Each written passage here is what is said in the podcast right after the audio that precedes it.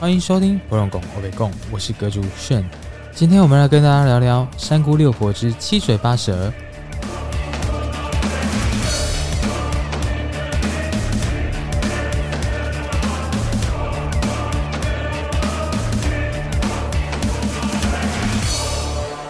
Hello，各位听众朋友们，大家好，我是阁主炫。好，那今天第一集呢，就要来跟大家分享一个故事。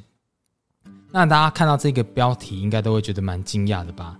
这个标题呢，叫做“三姑六婆的七嘴八舌”。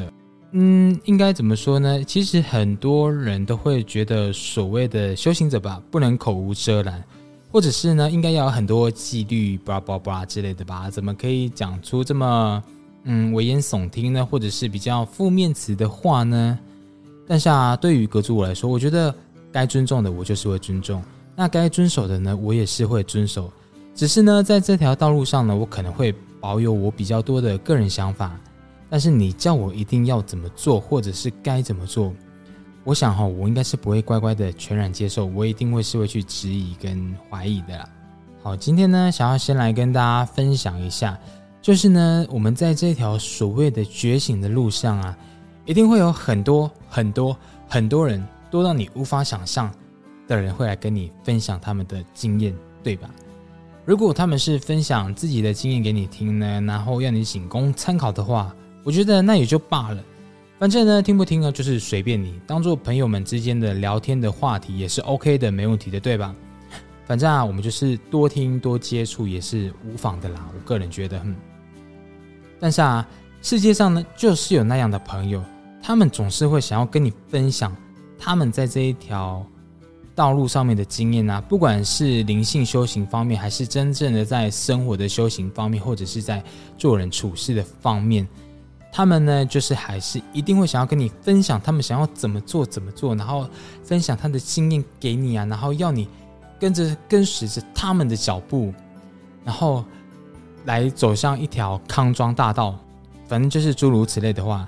那有时候呢，我们不听还不行哦，有一些还会跟你争执，不知道大家有没有类似的经验呢？那可是我今天会想要第一节跟来先大家分享这件事情呢，因为我觉得我最近就是碰到这样的一件事情。呃，当然我不是不能接受别人的想法或者是看法，当然我很喜欢听人家跟我分享这些事情。呃，因为我觉得每一件都有好跟坏。那当然我们当中所做的不一定是最好的，但也不一定是最坏的。反正呢，就是多多增广见闻也是好的啦。只是重点是，我觉得不要强加自己的意思，要别人改变，或者是带有一点威胁或者恐吓诸如此类的话语或者是语气来跟大家分享。好，那今天阁主呢，我就先来跟大家分享我最近类似的情形。最近啊，就是我有一位朋友呢，他突然的联系我。那这位朋友呢，是我以前在打球的球友。那之前呢，我还有在去那个球队打球的时候呢，其实时不时大家也是都会约个碰面啊，然后下午茶去，下午就是去喝个咖啡啊，或者是聊个天，吃个点心甜，吃个点心甜点等等。但是，后来也是因为就时间的关系，就比较少去那个球队打球了。那相对人呢，接触也就会比较少了。好，那我们今天呢，就称我这位朋友为 A 朋友好了。那这位 A 朋友呢，他本身也有宗教的信仰。那他们家呢，也算是从小到大，呃，家族的信仰呢都是同样一个，所以呢，他们的家族，呃，都算是蛮虔诚的。那这位朋友啊，他突然某天打电话给我，他说：“，小康，我觉得好像很久没跟你见面嘞，我突然想到你，那我们来约个约。”那我们来约个喝咖啡好了，你现在有空吗？我想说，哦，好啊，也没差，也真的是很久没见面了。那之前我跟这位黑朋友呢，就是我觉得相处起来的感觉还不错，对，那刚好也是没什么事情，我就答应他。接着呢，我们就碰面了嘛。那当然见面呢，也免不了先寒暄几句。聊聊近况啊，聊聊最近的工作啊，聊聊有没有一些生活压力等等之类的。但就是在我们这样聊了聊着聊着以后呢，看似一切美好又愉快的谈话当中呢，突然话锋一转，就转到宗教信仰上面。那因为这位朋友呢，之前已经有跟我聊过他的那一个宗教信仰方面的一些观念啊，或者是想法，或者是他们在传授的某一些事情等等。那我也有跟他说，就是我有机会会去他们的道场看看啊，还是去那边走一走、参拜一下。但老实说，我个人没有很喜欢聊这类的事情。但这位 A 朋友呢，他就开始跟我聊。他们最近呢，他们的道场那边有办法会啊，好多神奇的事迹，好多厉害的故事，反正大家感应都很强。然后呢，越来越多政治名人，甚至啊，连演艺圈的朋友呢，都去他们那边了。我当然说，哦，那很好啊，越来越兴盛了，这样力量也会越来越庞大。那我相信呢，可以借由他们那一些政治名人啊，或者是演艺圈的朋友们呢。的推广，那受益的人呢也会越来越多，我觉得这样很好。然后 A 朋友就在跟我说，他说：“那之前有跟你提过啊，你要不要再来看看啊？这边真的很棒呢，而且又都不用钱。老实说呢，我觉得你去的时候呢，一定会受益良多。毕竟呢，像你这样有体质的人又比较敏感的人啊，去的收获呢一定会比我更多。因为我本身呢就是一个麻瓜，然后没有什么样的感觉。”那当然，我也是笑笑跟他说：“哦，好啊，好啊，有机会呢，我一定会去走走看看的，当做去郊游或者去游玩也是不错的。那如果能有更深刻的体验的话呢，当然就是最好啦。”然后这位 A 朋友又说：“对啊，其实呢，我觉得你也可以去我们那边上课看看呢，因为他们那边呢，就是还有开一些上课的课程，然后是实体的课程，在教一些。”易经啊、紫薇啊，还是八字占卜等等方面的课程，那他就说，我那边有教的很多，对你呢一定会有会有帮助的。不然呢，我看你平时这样帮助人啊，我真的都很怕你背负到别人的业障，然后吼你就会影响到自己的身体状况。那其实听到这边呢，我一开始我也是觉得先笑笑说，哦哦，应该还好啦。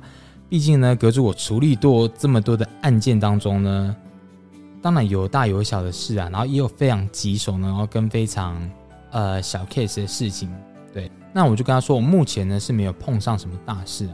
那 A 朋友又说，哦，所以你目前是还没碰上啊？如果你未来碰上的话呢，那就来不及啊。后来呢，他就开始拿他的手机给我看啊，给我看他们的上课内容在讲一些什么啊。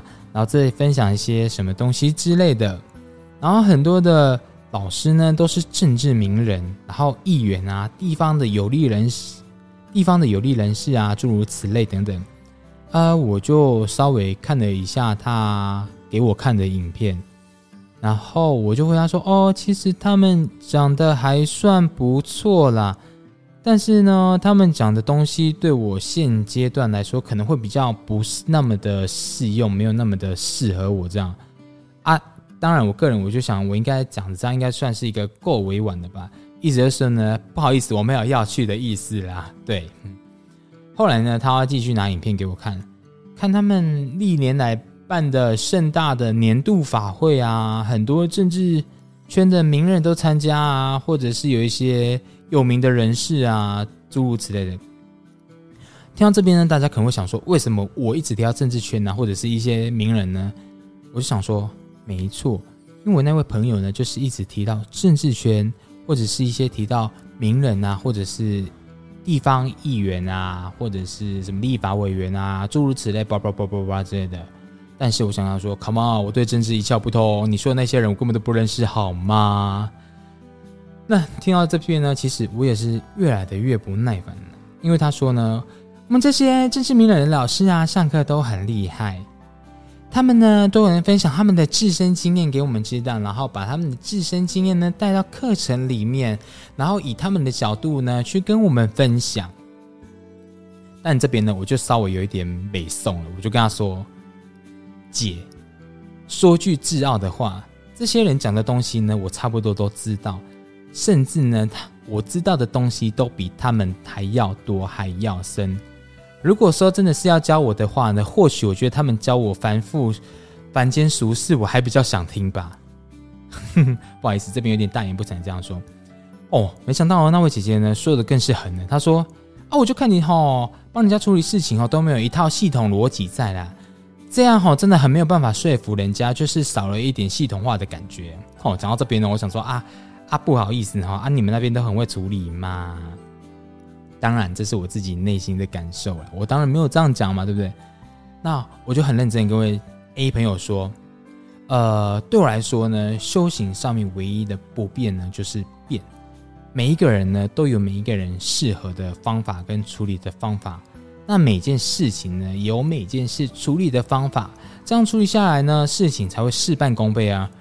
如果呢，每一件事情都要讲求一套系统逻辑在的话，那我相信这些方法也同时都要与时俱进，而不是跟过往一样一成不变，是吧？然后他接着又说：“啊，但是我看你这样处理事情啊，感觉就是会帮人家背负到业障啊，不跟你的事情哦都被变在你身上这样。”然后我记得我说。